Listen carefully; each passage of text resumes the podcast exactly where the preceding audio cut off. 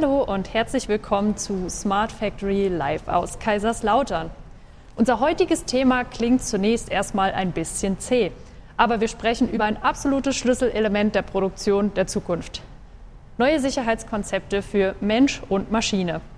Safety kann im schlimmsten Fall zum absoluten Showstopper für eine modulare Produktion werden, wenn wir sie nicht von vornherein mitdenken. Und wir müssen heute unbedingt auch noch mal über das Thema KI sprechen, denn sie wird ja unverzichtbar.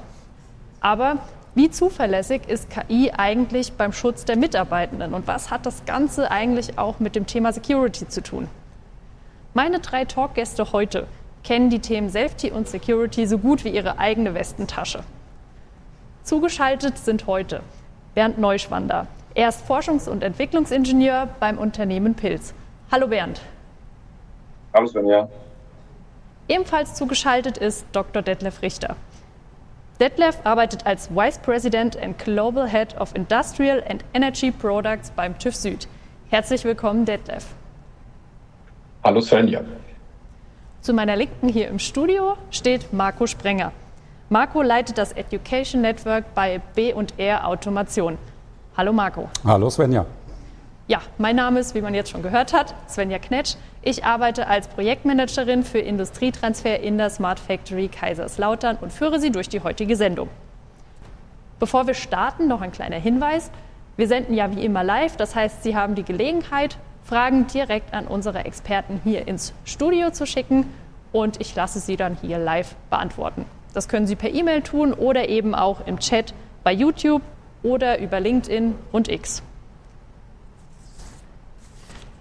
In der Smart Factory gibt es ja verschiedene Arbeitsgruppen. Wir haben unter anderem die AG2 Connect und Control, in der ihr ja alle zusammenarbeitet. Detlef, an was genau arbeitet denn die AG2? Ja, die AG2 arbeitet an diesen Themen, die du schon genannt hast, Safety und Security. Und wir haben sozusagen ähm, in der modularen Anlage das Thema ein bisschen größer gedacht und in das äh, englische Wort Trustworthiness überführt, weil wir das sehen, dass wir, um die Fragen, die du gestellt hast, zu beantworten, Safety, Security, bestimmte Algorithmen gleichzeitig denken müssen und es darum geht, wie stellen wir sozusagen das Vertrauen in die einzelnen Themen her. Und ähm, das ist im Wesentlichen das Thema Modularität, Dynamik, äh, sowohl äh, für das Thema Safety als auch Security zu betrachten und ganz besonders die Wechselwirkungen von Safety und Security. Und äh, ich glaube, heute am Beispiel von künstlicher Intelligenz und Algorithmen werden wir das äh, noch etwas vertiefen dürfen. Ja, sehr schön. Bernd, an der Hannover Messe kriegen wir einiges zu sehen aus der AG2. Was gibt es denn zu Safety dort dieses Jahr alles zu bestaunen? Ja, genau. Also ich muss ein bisschen ausholen. Wir haben letztes Jahr ja einen Use Case gezeigt, oder sag schon letztes Jahr, war dieses Jahr natürlich ähm, für das Operational Safety Intelligence. Da ging es ja darum, dass wir die LKWs, die ihr produziert, und die Anlage sieht man im Hintergrund auch, ähm, dass die von Bearbeitungsstation zu Bearbeitungsstation transportiert werden und, und dabei eben ihre Umgebung mit Hilfe von einem Sensor, unserem Forschungsradarsensor erkennen und dynamisch darauf reagieren können. Konkret heißt es, wir haben ähm, ein Modul, das hinter euch da steht, ähm, abgezogen und die Anlage konnte trotzdem weiter produzieren. Also es war ein Eingriff in die Anlage möglich ähm, und trotzdem ähm, haben wir den Betrieb aufrechterhalten. Wenn man sich angenähert hat an die Anlage, wurde im Warnbereich die, die Anlage langsamer und in der Schutzzone hat die Anlage eben nicht gestoppt, sondern wir haben lediglich den Bereich, der dann frei gelegen ist, äh, umfahren und haben dementsprechend die Transportwege dynamisch angepasst. Auf dem aufbauend ähm, wollen wir eben jetzt in diesem Jahr, auch falsch im kommenden Jahr natürlich, ähm, die Unterscheidung zwischen Mensch und Objekten zeigen. Das heißt, wir machen das Gleiche, wie ich gerade eben beschrieben habe. Wir ziehen wieder das Modul von der Produktionsinsel ab. Wir reagieren wieder dynamisch auf Annäherung, aber diesmal im Unterschied, äh, wir reagieren auf Objekte anders äh, als auf Personen. Äh, wenn sich ein Objekt der Anlage nähert, ähm, dann wird im Warn- und Sicherheitsbereich nämlich gar nichts passieren. Und das darf daran, das kann nicht in die Anlage reingreifen. Und unser Objekt ist in dem beispielhaften Showcase auf der Hannover Messe eben ein HGV. Vor dem Mensch bleibt alles beim Alten. Also wenn er zu nah dran ist, wird die Anlage langsamer, ist er dann ganz nah dran, wird der Fahrbereich eben gesperrt. Und äh, was wir da schön zeigen können, ist, dass der Use Case eben es ermöglicht, über das Thema Safety ähm, die Produktivität zu steigern von so einer Anlage. Also wir würden sonst die Anlage hinstellen, es würde nichts mehr funktionieren, ähm, aber über dieses dynamische Erkennen der Umgebung äh, und Wahrnehmen, was sich da abspielt, ähm, können wir da die Produktivität ja, steigern. Ganz wichtig ist aber noch zu erwähnen, dass wir einen Forschungsradar einsetzen. Also das ist noch kein Produkt, das ist noch nicht sicher, das muss man mehrfach äh, hervorheben. Wir arbeiten da natürlich dran, aber gerade auch im Bereich von dem Klassifikator, der für die Unterscheidung zwischen Mensch und Objekt eingesetzt wird, ist auch ein Stück weit KI integriert. Und äh, da müssen wir noch mit den Zulassungsbehörden, ich schaue jetzt mal in Detlef seine Richtung, äh, nochmal ins Gericht gehen, um, um äh, da eine Zulassung zu bekommen dann zukünftig. Ja, Detlef, er hat dich schon direkt angesprochen. Warum habt ihr das denn mit Security verzahnt? Und wie ist da überhaupt der Zusammenhang? Auch gerne in Bezug auf die Hannover Messe. Ja, ich denke sozusagen, was wir zeigen wollen und warum wir das verzahnt haben mit dem Operational Safety Intelligence, was der Bernd sehr, sehr schön beschrieben hat, versuchen wir sozusagen den Kontext, das, was wir sonst in der Risikoanalyse so betrachten, was ist denn vor dieser, vor diesem ähm, System? Ist das ein Mensch? Ist das ein HEV? Ist das etwas anderes? Ist das etwas Bekanntes, etwas Unbekanntes zu klassifizieren und dann so zu reagieren, dass die Produktivität sozusagen mit 100 oder 95 Prozent weiterläuft und wir nicht bei, ich sag mal, jeder Bewegung in irgendeiner Form, die in einen äh, Radarsensor oder ein anderes Sensorsystem reinbekommt, äh, quasi abschalten müssen, was so der, der Klassiker sozusagen der gelben Safety ist. Und wenn man das dynamisiert und wir das auf höhere Ebenen ziehen und mehr Informationen auswerten, dann muss man natürlich sofort die Frage stellen, ja, äh, könnt ihr diesen Informationen denn vertrauen? Wenn man diese Informationen jetzt manipulieren würde, die wir sozusagen für die Klassifikation nehmen. Und das sind Fragen, die in der neuen Maschinenrichtlinie aufgeworfen werden und beantwortet werden müssen. Und wir wollen in dem äh, Use Case Showcase, muss ich auch überlegen, in 2024 Safety betrachten und wollen dann das gleiche Beispiel nochmal mit bestimmten Elementen der Manipulation betrachten. Und wir haben das nochmal überlagert oder versuchen es zu überlagern. Da liegt halt ein Lithium-Ionen-Akku in dem LKW drin. Das ist so ein gefährliches Gut.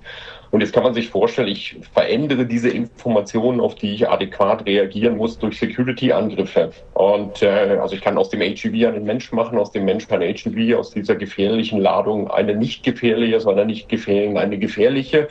Und das sind alles Dinge, die sollen einfach mal veranschaulichen, dass man in dynamischen Werken nicht Safety alleine denken darf, sondern diese Angriffsvektoren und deren Auswirkungen betrachten muss. Und das wollen wir eigentlich sehr plakativ zeigen so dass man sozusagen sieht, welche von diesen Angriffen sind unter Umständen gefährlich, Security meine ich jetzt, und welche sind eigentlich von unseren Safety Measures schon sehr, sehr gut abgedeckt. Äh, und äh, diese Analyse einfach mal für das Publikum an dynamischer Sicherheit äh, anfassbar machen. Ja, da sollten wir jetzt vielleicht gar nicht mal zu viel verraten, damit es eben an der Hannover Messe auch noch schön spannend für unsere Zuschauer bleibt, die zu uns zum Stand kommen. Marco, Bernd hat ja genau. schon erwähnt, dass der Radarsensor quasi ein Forschungssensor ist. Ähm, wie kann man sich denn das Zusammenspiel zwischen Unternehmen und Forschung hier in der Smart Factory in den Arbeitsgruppen vorstellen? Ja, da möchte ich eigentlich sehr gerne nochmal an das anknüpfen, was der Bernd gesagt hat, an den Use Case, den wir dieses Jahr auf der Hannover Messe gezeigt haben. Das veranschaulicht sehr schön den, den Mehrwert der Zusammenarbeit in der Smart Factory. Ich erinnere mich noch, wir haben im Sommer 22, es war Juli oder August, äh, gemeinsam bei Pilz gesessen mit der Arbeitsgruppe und da ist der Gedanke von Operational Safety eigentlich geboren worden. Wir haben uns in der Smart Factory schon länger dem Thema gestellt, dass die Anforderungen durch Digitalisierung, durch Dynamisierung der äh, Fertigung gerade im Safety-Bereich immer weiter steigen und häufig die Möglichkeit der klassischen funktionalen Sicherheitstechnik äh, überschreiten, weil die klassische funktionale Sicherheitstechnik eher stationär ausgelegt ist, eher darauf ausgelegt ist, Dinge zum Entwicklungszeitpunkt zu definieren, aber nicht auf dynamische Prozesse zu schauen.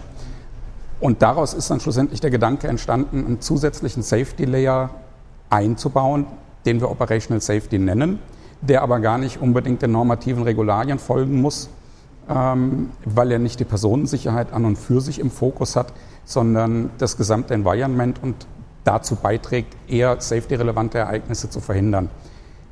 Da sind dann in den folgenden Wochen ein paar White Papers zu entstanden und dann haben wir die Idee gehabt, wäre ja toll, wenn wir da auch einen Use Case direkt auf der nächsten Hannover Messe zeigen können. Und äh, dann haben wir das angegangen. Und ich glaube, keins der Partnerunternehmen hätte das in der Kürze der Zeit alleine geschafft, einen Produktiv-Use-Case zu diesem Thema aufzubauen. Und das ist eben aufgrund der Bereitschaft der Partner, wirklich konstruktiv miteinander zu arbeiten, Wettbewerbsgedanken auch mal zur Seite zu stellen, entstanden, zu sagen, wir sind in einem Forschungsumfeld, wir können auch mit Prototypen äh, reingehen, wir, wir können einen gewissen Know-how-Transfer betreiben. Und das ist die Stärke der Smart Factory aus meiner Sicht. Zum einen natürlich das offene Netzwerk, in dem auch unterschiedlichste Disziplinen vertreten sind. Auch für uns als Automatisierer ist das sehr wichtig. Es sind zum einen IT-Unternehmen mit dabei, mit denen wir immer mehr zusammenwachsen müssen. Es sind Maschinenbauer dabei, was unsere Kunden sind. Es sind aber auch produzierende Unternehmen dabei, was unsere Endkunden sind. Und wir sehen die Sichtweisen all dieser Unternehmen schlussendlich, was uns natürlich auch hilft, unsere Technologien besser zu entwickeln. Äh, ja, und zum anderen die sehr praxisnahe Plattform, das sehr praxisnahe Testbed, in der wir eben auch Neuentwicklungen, wie Pilz zum Beispiel den Radarsensor, in einem echten äh, Produktionsumfeld testen können und etablieren können. Ja, vielen Dank. Detlef, du hast ja vorhin schon gesagt, dass die Produktivität in Produktionsprozessen erhöht werden kann, weil man eben solche Konzepte, wie in der AG2 entwickelt wurden, eben, sage ich mal, auf eine reale Produktion ausweitet. Inwiefern wird denn die Produktivität erhöht, beziehungsweise gibt es da schon Erfahrungen? Ähm, also es gibt Erfahrungen, sage ich sozusagen jetzt mal von äh, Implementierung ähm, außerhalb Europas, wo man sozusagen die, die gelbe Safety ein wenig reduziert hat und äh, man spricht sozusagen, wenn man äh, mit den digitalen Lösungen sozusagen in die Optimierung reingeht, von zum Teil 20 bis 30 Prozent höherer Produktivität. Das hängt immer von dem Ausgangszustand ab und das hängt davon ab, ob ich eine Anlage, eine Produktion betrachte, die eine gewisse Modularität hat, also dynamische Veränderung, oder ob ich von einer Straße spreche, die jetzt einfach nur Folie herstellt. Ne, die läuft äh, 365 Tage im Jahr und stellt nur Folie her. Da kann ich mit äh, modularer Safety sehr viel machen, aber wenn die keine Fehler hat, dann produziert die einfach alle Tage im Jahr. Wenn ich aber auf die modularen, und das sind die meisten Anlagen und Betriebe heute gehe, die eine gewisse Flexibilität brauchen, dann sehen wir da 20, 30 Prozent. Und jetzt komme ich zurück auf das, was wir machen. Ähm, es wird ja oft die Frage gestellt, äh, ich spreche sehr oft von digitalen Zwillingen, Industrie 4.0, Verwaltungsschale, wozu brauchen wir denn diese virtuellen Informationsmodelle?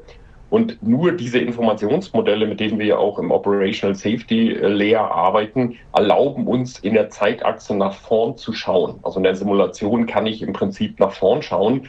Und diese Predictive-Themen sehen, was in zwei Sekunden passieren würde, dann die richtige Entscheidung treffen, ähm, miteinander kommunizieren und dazu äh, führt dazu, dass wir die Produktivität eigentlich durchgängig bei 100 Prozent halten können, weil wir bestimmte Dinge sehen und das, wo wir sonst sozusagen anhalten oder äh, Abbrüche haben, die dann sozusagen auch äh, die Prozesse äh, zerstören und zu einem Restart führen. All das können wir vermeiden und das ist die Kombination, die man im Prinzip nur in dieser höheren Ebene, dort wo wir über Skills, Kapabilitäten sprechen, von Fertigungsstraßen, von Veränderungen, wenn wir dort auch Safety und Security mit hineindenken und das ist das Ziel, warum wir fest überzeugt sind, dass dieses Layer, von dem Bernd und äh, ähm, Marco gesprochen haben, Operational Safety Intelligence, äh, einen sehr starken und großen Einfluss auf die Produktivität hat. Ja, Marco, welche Rolle spielt denn die erhöhte Produktivität bei euch, bei B&R? Ja, erhöhte Produktivität ist ein Mehrwert für den Maschinenbauer. Wenn seine Maschine eine höhere Produktivität hat, kann er die besser verkaufen. Und das ist natürlich ein entsprechend großer Mehrwert für die produzierenden Unternehmen. Äh, und gerade in Europa steht der Maschinenbau, stehen die produzierenden Unternehmen natürlich unter einem immensen Wettbewerbsdruck. Und eine erhöhte Produktivität hilft da sehr viel. Das heißt, Produktivität, erhöhte Produktivität steht bei uns von jeher im Fokus. Wir richten unsere Produkte darauf aus, dass sie sehr flexibel gestaltet sind, wie zum Beispiel das Akkupostrex-System, was hier im Demonstrator verbaut ist, was sehr flexible Steuerung von Produktströmen ermöglicht und damit ähm, schlussendlich Fertigungen ermöglicht, bei denen man im Betrieb umrüstet. Das heißt, man hat keine Stillstandszeiten mehr. Man kann teilweise während des Transports bearbeiten. All das erhöht die Produktivität. Also Flexibilisierung der Maschinen, um möglichst gute Auslastung der Maschinen hinzukriegen ähm, und Modularisierung, Skalierbarkeit der Maschinen, all das steht bei uns immer im Fokus, um für die Kunden die entsprechenden Mehrwerte zu schaffen. Ja, das müsste ja dann eigentlich an allen Ecken und Enden nachgefragt werden. Wird es auch. Wir sind in so Sehr ziemlich gut. allen Branchen, klassischen Branchen im Maschinenbau, im Produktivumfeld vertreten. äh, das Thema, gerade was so flexible Transporttechnologie, die eine Schlüsseltechnologie für eine adaptive Fertigung ist, wie wir es nennen, äh, das hype ungeheuer im Markt. Äh, man sieht das auch, dass eigentlich alle Automatisierungshersteller ähnliche Produkte im Angebot haben. Das heißt, das ist eine sehr wichtige, essentielle Technologie, um die Produktion von morgen, Production Level 4, Skill-Based Production, all das, worüber wir auch in der Smart Factory reden, überhaupt erst zu ermöglichen. Ja, sehr schön. Wir haben eine Zuschauerfrage reinbekommen. Ich lese die gerade mal vom Monitor ab. Es geht um KI in dem Fall. Kann ich KI mein Leben anvertrauen? Sind wir im Safety-Bereich denn schon so weit? Wer von euch dreien möchte die Frage beantworten? Ich kann gerne mal losstarten, die anderen dürfen gerne ergänzen. Ähm, also eine spannende Frage schon mal und ich, ich sag mal, heute bewegen wir uns im Maschinenumfeld und wenn wir uns da bewegen, dann haben wir immer das Risiko auf ein akzeptables Maß äh, runterreguliert. Und ähm, weil die eben die Anlagenmaschinen abgenommen sind. Und für die Zukunft wird es genauso sein, selbst wenn wir da irgendwie KI in unseren Produkten haben. Ähm, und da kommt natürlich dann der TÜV beispielsweise ins Spiel als Notified Body. Wenn der Deadlift sagt, ähm, hier ist keine Gefahr mehr in dem System oder auf ein akzeptables Restrisiko minimiert, dann passt es ja alles. Also ich würde, würde sagen, ja, KI ähm, kann man sein Leben anvertrauen, grundsätzlich. Man muss aber tatsächlich differenzieren, was für eine KI ist da integriert. Habe ich einen einfachen Entscheidungsbaum? Habe ich irgendwie ein tiefes neuronales Netz? Und ich glaube, im, im zweiteren Fall, da sind wir noch ein bisschen weiter äh, davon entfernt, dass das äh, eine Zulassung erfährt. Aber bei, bei einfachen äh, KIs, sage ich mal, glaube ich, sind wir nicht so weit mehr, mehr weg von. Und dann kann man sein Leben auch der KI anvertrauen. Okay, ich möchte da ergänzen sozusagen, dass, dass wir an der Stelle äh, uns die Fehler, das Fehlerverhalten anschauen von Algorithmen, von KI. Auf der einen Seite seit 30 Jahren ist KI in der Industrie im Einsatz. Alle Halbleiterprodukte werden mit KI entwickelt, vom, vom Routing. Die meisten Flugzeuge, die starte und lande, da stecken Dinge drin, die äh, mit KI oder mit Algorithmen, die dort äh, genutzt werden können, funktionieren. Äh, und das ist, glaube ich, unsere Aufgabe und wir werden da noch weiter eingehen, dass wir die Dinge für die Applikation für die Menschen freigeben, gemeinsam, die wir mit dem gleichen Sicherheitslevel oder sogar mit einem höheren beaufschlagen, wie das in der Vergangenheit war. Und dann kann ich mein Leben KI anvertrauen und wenn wir das freigeben, ist eigentlich KI auch die bessere Lösung verglichen mit dem, was wir heute machen. Und wenn wir das nicht garantieren können, dann werden wir das auch nicht in sicherheitsrelevante Themen bringen. Ähm, und äh, wir sehen aber sehr viele Möglichkeiten, dass Agentensysteme, bestimmte semantische Netzwerke, Knowledge Graphen eine Fähigkeit haben, die können nämlich 700 Dimensionen gleichzeitig denken und darin das Optimum sehen, was Leben rettet. Und ich habe noch keinen Menschen getroffen, der 700 Dimensionen gleichzeitig denken kann. Von daher hat KI ein Lösungspotenzial, äh, was wir gemeinsam heben wollen. Ja, ich kann mich dem nur, nur anschließen, gerade auch was Detlef sagt. Äh, ich würde die Frage fast umformulieren. Können wir uns den Luxus leisten, auf KI zu verzichten im Safety-Bereich? Die Anforderungen werden immer komplexer. Detlef hat es geschildert. KI hilft uns in vielen Bereichen durch Simulationsmöglichkeiten. KI hilft uns, Risiken aufzudecken, die wir vielleicht alleine gar nicht identifizieren und dann prädiktiv äh, auf diese Risiken einzugehen. Insofern spielt KI mit Sicherheit schon heute eine große Rolle im Produktivumfeld. Darüber hinaus, ich erwähne immer gerne das Thema autonomes Fahren. Wir reden alle über das autonome Fahren. Die Gesellschaft wartet aufs autonome Fahren. Der Verkehrsraum ist aber ein wesentlich undefinierterer Raum als der Arbeitsraum in einem Produktivumfeld, wo ich davon ausgehen kann, dass ich entsprechend geschulte, sensibilisierte Menschen habe. Äh, das heißt, es ist ungleich einfacher, mit KI solche Räume zu beschreiben und zu überwachen, als wir es am Ende im Verkehr tun müssen äh, in der Autonomie. Also kurz gesagt, KI spielt heute mit Sicherheit schon eine Rolle und wird in Zukunft mehr und mehr an Bedeutung gewinnen in den Safety-Themen. Ja, wir reden jetzt die ganze Zeit von KI, von Safety, von Security.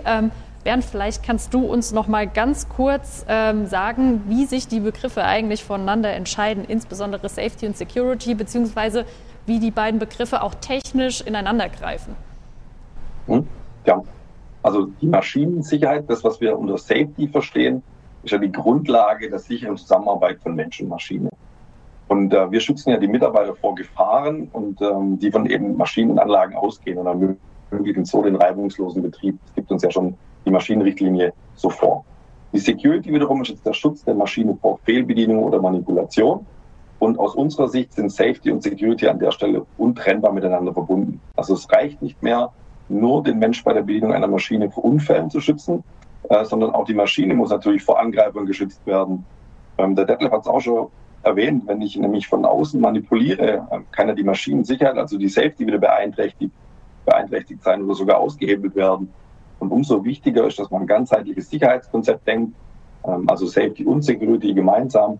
Und äh, auch die neue Maschinenverordnung fordert ja genau diese Security jetzt ein. Marco, habt ihr dafür bei B&R eine ganze Abteilung für Security? Ja, wir haben ein eigenes Team bei B&R, was sich mit den Security-Themen beschäftigt. Nicht nur, was unsere Produkte angeht, was das Thema angeht, unsere Produkte sicherer zu machen äh, für den digitalen Shopfloor, sondern vielmehr auch, was die Beratung unserer Kunden angeht. Denn Security ist am Ende aus unserer Sicht ein sehr individuelles Thema und ein Endanwenderthema. Das produzierende Unternehmen, das Produktionsumfeld, in dem am Ende die Maschine und damit auch unsere Automatisierungsprodukte stehen, definieren schlussendlich die Anforderungen, die Security-Anforderungen. Es gibt heute noch Produktivsysteme, die bewusst komplett von öffentlichen Netzwerken getrennt sind, um einen gewissen Security-Level zu schaffen. Da muss ich mir natürlich keine Gedanken mehr machen, wie mache ich diese Systeme gegen Angriffe von außen sicher, weil sie im Prinzip inhärent sicher sind. Aber wir reden in der Smart Factory von vernetzter Produktion, von verteilter Produktion. Das heißt, die Vernetzung auch über öffentliche Netzwerke gewinnt natürlich immer mehr an Bedeutung. Und genau da gewinnen dann die Security-Themen an Relevanz. Heißt, mit der Digitalisierung des Shopfloors, die wir alle anstreben, äh, wird die Anforderung an Security immer höher und Bernd hat das ganz richtig erwähnt. Schlussendlich kann Security natürlich auch die funktionale Sicherheit beeinflussen. Wir können es nicht ausschließen, dass das passiert. Und deswegen müssen auch diese beiden Themen zusammenwachsen, um am Ende äh, insgesamt die Sicherheit oder die Trustworthiness, wie es Detlef nennt, gewährleisten zu können. Vielen Dank. Bernd, Du hast ja vorhin gesagt, dass tiefe neuronale Netzwerke aktuell sich noch sozusagen im Forschungsstadium befinden, beziehungsweise noch nicht ganz so weit sind, dass man sagen kann, okay, man kann das jetzt über eine Produktion ausrollen. Wenn wir irgendwie davon ausgehen, dass wir irgendwann mal so weit sind, ähm, wie können Mitarbeitende dann Entscheidungen der KI nachvollziehen, beziehungsweise müssen Mitarbeitende das überhaupt nachvollziehen können und wie kann man das Ganze beherrschen?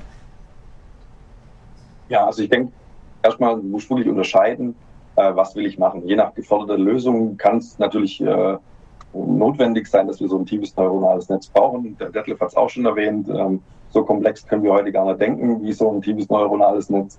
Aber ich glaube, bei, äh, und da sind wir wieder bei einer Frage der Zulassungsfähigkeit, ähm, haben wir ja auch schon kurz angesprochen. Ich denke, bei vielen Lösungen sind aber einfache KI-Algorithmen einsetzbar und die arbeiten zuverlässig. Das ist unsere Aufgabe. Und ähm, es ist nicht zwingend erforderlich. Da gibt es verschiedene Mechanismen, sowas ähm, zuverlässig zu machen. Und ähm, die Zulassung ist dann eben eine gemeinsame Aufgabe von, von uns als Herstellern und äh, den Notified Bodies. Ich denke aber, um jetzt auf deine Frage mal zu reagieren, dass die zulassenden Stellen oder die Frage für die zulassenden Stellen viel, viel essentieller ist. Natürlich muss der Mitarbeiter ähm, auch irgendwie nachvollziehen können, was die Maschine tut. Also wie reagiert sie, wohin bewegt sie sich. Ich denke, das muss gegeben sein, ähm, beziehungsweise in, in, der Interaktion äh, muss das entsprechend berücksichtigt werden. Also vielleicht muss man dann an der Maschine äh, das so verankern, dass dem Mitarbeiter mehr Feedback gegeben wird, verbal, optisch, ähm, wie auch immer. Ähm, er möchte geleitet werden, irgendwelche solche Dinge kann man sich da vorstellen. Aber nochmal zurückkommen auf die zulassenden Stellen. Also nochmal, es muss nachvollziehbar sein und nur so kann man eben entsprechend zulassen, zumindest was der Stand heute eben hergibt. Ja. Ja, beim Stichwort zulassen, kurze Frage an dich, Detlef. Wie schafft man das, dass solche dynamischen und komplexen KI-Algorithmen und Methoden vom TÜV zertifiziert sind und dann am Ende den TÜV-Aufkleber bekommen? Ja, die Frage muss ich aufgreifen. Man, es gibt ja nur gute Fragen sozusagen. Den Teil von KI oder von Methodik, den ich in die Cluster Software und Algorithmik einordne, den werden wir genauso zertifizieren, wie wir heute Software und Algorithmik zertifizieren. Wenn wir dann auf die Daten kommen, KI spielt ja immer mit Daten und Informationen zusammen, aus denen gelernt wird und da eine Dynamik reinbringen, dann sehen wir schon sozusagen der Algorithmus, den ich heute zertifiziere, nimmt übermorgen Daten, die ich nicht kenne und macht daraus ein Ergebnis. Und an, an diesem, und deswegen greift auch die Regulierung und das alles, was ge, gefragt und beschrieben wird, deutlich zu kurz. Äh, ich muss also sozusagen den Raum, in dem ich mich morgen bewege, den Algorithmus, das Zusammenspiel der Systeme, das Environment, den Kontext verstehen, bewerten und sagen, passt das zu meinem Algorithmus? Und wenn ich das im System mit Ja beantworten kann, dann kann ich ganz einfach sagen, kann ich diesen Algorithmus einsetzen. Wir arbeiten in der Smart Factory KL an sogenannten Agenten, die dort wieder beobachten. Und solange wie der Algorithmus, den ich jetzt zertifiziert, verprobt, ganz sorgfältig entwickelt habe, in dem Kontext arbeitet, für den er erstellt wurde, dann wird er sozusagen nach dem, was wir handwerklich machen, auch genau das Richtige tun. Wir sehen aber, dass jetzt eine Gefahr besteht, ich für eine Drehmaschine in einer schönen Werkhalle mit sauberer Luft wird der Algorithmus äh, entwickelt und den nimmt ein anderer in einer äh, Holzverarbeitungshalle, wo die Tür offen steht und es ganz viel sozusagen Sägemehl gibt.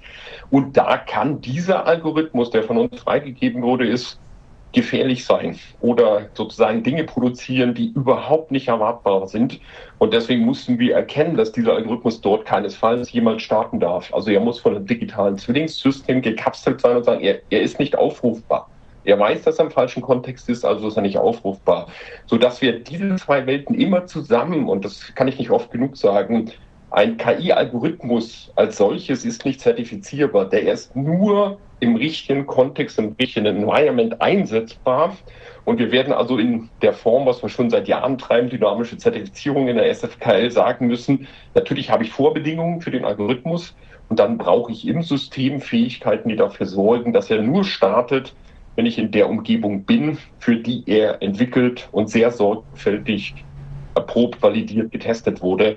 Und das ist, glaube ich, nochmal ein ganz wichtiges Thema. Und dann setze ich noch eins drauf. Wenn wir im System of Systems sind, müssen wir das Zusammenspiel der Systeme erkennen. Die müssen auch miteinander kommunizieren.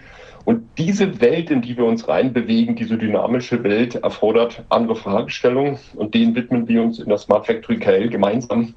Äh, die Beispiele wurden beschrieben. Menschen, Roboter, HEVs äh, was muss ich alles ähm, zusätzlich einfordern. Aber die Grundmessage von mir, ich kann es nicht an ein kleines Bauteil oder an einen kleinen Algorithmus alles heften, sondern das Gesamtsystem, das kann ich freigeben, das kann ich sicher betreiben. Und deswegen ist es eine Zusammenarbeit im digitalen Raum zwischen Partnern. Und ich glaube, dieses SFKL zeigt sehr schön, dass es nur gemeinsam mit den Partnern geht. Super, vielen Dank. Ja, in Anbetracht der Zeit gehen wir mal weiter und auch nochmal zum Thema Maschinenrichtlinie, das ja schon so ein bisschen angeschnitten wurde. Marco, habt ihr bei euch die Maschinenrichtlinie schon umgesetzt?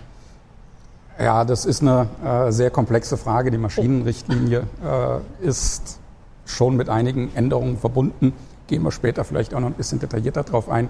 Äh, es ist aber eigentlich so, dass wir als, wir sind Lieferant von Automatisierungskomponenten. Es ist gar nicht unsere vorrangige Aufgabe, die Maschinenrichtlinie umzusetzen. Das ist am Ende die Aufgabe der Maschinenbauer und der Maschinenbetreiber. Wir müssen uns aber sehr wohl Gedanken darüber machen, wie wir unsere Produkte gestalten, damit die Anwender am Ende die Maschinenrichtlinie erfüllen können, ohne sich in ihren Möglichkeiten zu beschneiden, auch in den Möglichkeiten der Digitalisierung zu beschneiden.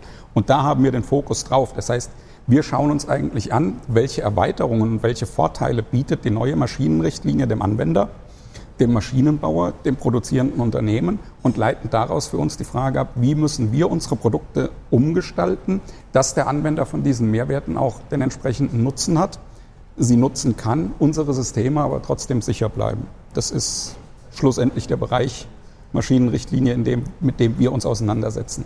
Das heißt, eure Produkte haben dann irgendwann einen Aufkleber Maschinenrichtlinie friendly. So in etwa. genau. Wir haben noch eine Zuschauerfrage reinbekommen und zwar ähm, von jemandem, der verantwortlich ist für die Sicherheit der Mitarbeiter. Und hier kommt die Frage, ob man denn Safety-Produkte mit KI eigentlich schon kaufen kann und wenn ja, wo? Wir haben viel von Vorwettbewerb gesprochen und Versuchsstadium. Bernd, gibt es vielleicht schon einzelne Produkte? Also Produkte nein. Ähm, wie gesagt, wir beschäftigen uns schon viel damit. Wir haben jetzt auch schon viel gehört. Das Thema KI ist allgegenwärtig, sage ich mal. Es wird erste Produkte geben, auch im Sicherheitsbereich.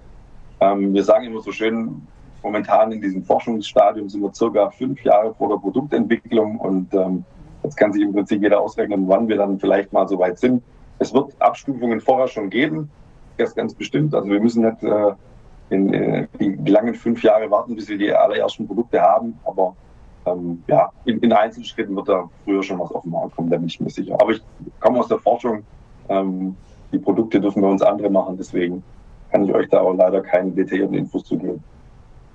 Okay, dann warten wir ab und bleiben gespannt. am Zahn der Zeit und dann sehen wir mal, was passiert. So, zum Schluss sprechen wir noch mal ganz kurz über das Thema Standardisierung. Ich hätte gerne von euch dreien jeweils eine ganz kurze Zusammenfassung, wie ihr im Thema Standardisierung von Safety und Security vorgeht. Marco, möchtest du beginnen? Gerne, danke. Ähm, für uns ist wichtig, von jeher, B&R ist ein Systemlieferant in der Automatisierungstechnik. Wir haben heute schon busintegrierte Sicherheitstechnik, ist in unseren Echtzeitfeldbus integriert, bietet uns eben die Möglichkeit, aus der nicht sicheren Welt auf die Daten der sicheren Welt zuzugreifen und umgekehrt, was sehr wichtig ist für diesen Operational Safety Layer. Wir haben aber heute eben noch, wie viele Anwender, einen proprietären Feldbus, über den diese Daten kommuniziert werden. Das erschwert im Zweifelsfall die Interoperabilität, das Vernetzen. Und das heißt, wir, wenn wir über Vernetzung und Kompatibilität reden, dann reden wir über standardisierte Kommunikation. Und da setzt B&R ganz klar auf OPCOA. Äh, wir sind Mitglied der OPCOA Foundation, wir sind Mitglied äh, und Gründungsmitglied der OPCOA FX äh, Shaper Group, also der Field Level Initiative in OPCOA. Der Reiz an OPCOA für uns ist vielfältig. Zum einen bietet OPCOA die Möglichkeit, sowohl die horizontale Echtzeitkommunikation, Machine to Machine und I.O. abzubilden, zum anderen aber auch die vertikale Kommunikation. Das heißt, ich habe eine hohe Durchgängigkeit in der Kommunikation und damit eine hohe Datenverfügbarkeit. Ich habe in OPCUA schon einen eingebetteten Security Layer, der das Thema Security adressiert. Und last but not least gibt es auch eine Initiative, die sich um ein OPCOA Safety Protokoll bemüht, sodass ich auch die gesamten Safety Informationen in dem OPCOA Layer abbilden kann. Das heißt, am Ende habe ich einen durchgängigen Kommunikationslayer über ein Kabel oder eine Strecke, kann auch eine Funkstrecke sein, in der alle Informationen, sicherheitsrelevanten Funktionen, Security-Informationen, Maschineninformationen abgebildet sind. Und das ist für uns eigentlich die Standardisierungsschnittstelle zur Außenwelt. Darüber hinaus, intern in unseren Produkten, setzen wir natürlich auf die gängigen Standards der Automatisierungstechnik wie PLC Open, die IEC-Programmiersprachen und ähnliches. Vielen Dank. Bernd, wie arbeitet ihr beim Pilz beim Thema Standardisierung? Ja, also es sieht, sieht ähnlich aus wie ähm, bei Marco, denke ich. Ähm, wir sind da in verschiedensten Normungsgremien auch natürlich mit aktiv, um, um die jeweiligen Normen mitzugestalten. Ähm, ob das jetzt Arbeitskreise sind zu eher generellen Themen oder, oder grundlegeren Themen äh, wie Verwaltungsschale ähm, oder, oder, ähnliches oder eben sehr spezifisch auf Produkte bezogen. Ähm, zum Beispiel in der Radarnorm arbeiten wir mit. Also all solche, solche Dinge finden da bei uns statt. Vielen Dank. Ja, und zu guter Letzt, Detlef, ja, wir sind als TÜV Süd mit den jeweiligen Experten, ich glaube, in der funktionalen Sicherheit, jetzt hier in Arbeitskreisen im Industrial Security unterwegs. Die, die Kommunikationsschnittstellen werden im Wesentlichen von den Industrieunternehmen bedient. Äh, und was wir aber aus, gemeinsam auch aus, mit anderen Industrieunternehmen sehen, das, was wir heute diskutiert haben, das Zusammenbringen von KI, Safety, Security, Predictive, digitale Zwillinge, ähm, da fehlen uns noch äh, Designregeln, Applikationscases, sozusagen die Art, wie man die verschiedenen Gewerke zusammenführt und wie man die Problemstellungen, die in den heutigen Standards meiner Meinung nach noch nicht durchgängig gelöst sind, oder man muss in 700 Standards im Kleingedruckten suchen. Das kann man natürlich bei jedem Projekt machen, aber das wird nicht passieren. Dieses Zusammenspiel, was wir genau in der Smart Factory KL mit dem Showcase versuchen zu zeigen, da sind wir gemeinsam auch nochmal unterwegs und mit den relevanten Gremien zu fragen, gibt es das schon, was einem Ingenieur sehr vereinfacht, äh, die wichtigen Basics von Security, von KI, von Safety, von Automatisierung, von Wireless-Kommunikation so zusammenpackt, dass man weiß, wo man nachschauen muss, was darf man in einem Applikationscase machen, was nicht. Und ich glaube, eine Standardisierung in der gemeinsamen Sprache auch, wie wir dort vorgehen, ist enorm wichtig, damit sich das in der Industrie durchsetzen kann wenn jeder da in eine andere Richtung läuft, ähm, dann werden wir noch weiter, noch weitere viele Jahre forschen, ohne dass wir es in der Industrie sehen. Und wenn wir das schneller mit einer Standardisierung in eine gemeinsame Sprache, in gemeinsame Begriffe, in gemeinsame Architekturkonzepte bringen, dann wird sich das viel schneller durchsetzen. Und ich glaube, da arbeiten wir aber gemeinsam sehr intensiv dran, Verbündete zu finden, die dann das auch so sehen, weil Standardisierung heißt, 30, 40 Firmen kommen zusammen und finden einen Kompromiss ähm, damit man das äh, auch nochmal versteht. Und dieser Kompromiss ist dann ein gewisser Stand der Technik, der dafür sorgt, dass sich diese neuen Technologien sicher, zuverlässig und äh, äh resilient durchsetzen können. Vielen Dank. Ja, Unsere Zeit ist leider schon wieder vorbei für heute. Ich danke euch dreien für den spannenden Talk, den wir garantiert irgendwann auch noch mal fortsetzen werden. Ja, liebe Zuschauer, vielen Dank auch Ihnen fürs Zuschauen. Wir hoffen, dass Sie das Thema spannend fanden. Ähm, unsere nächste Sendung findet am 18. Januar in 2024 statt. Das Thema lautet die Verwaltungsschale, Herzstück der skillbasierten Produktion. Talkgäste sind dann die Unternehmen SIG und Schunk. Bis dahin wünschen wir Ihnen natürlich wunderschöne Feiertage und einen guten Start ins Jahr 2024.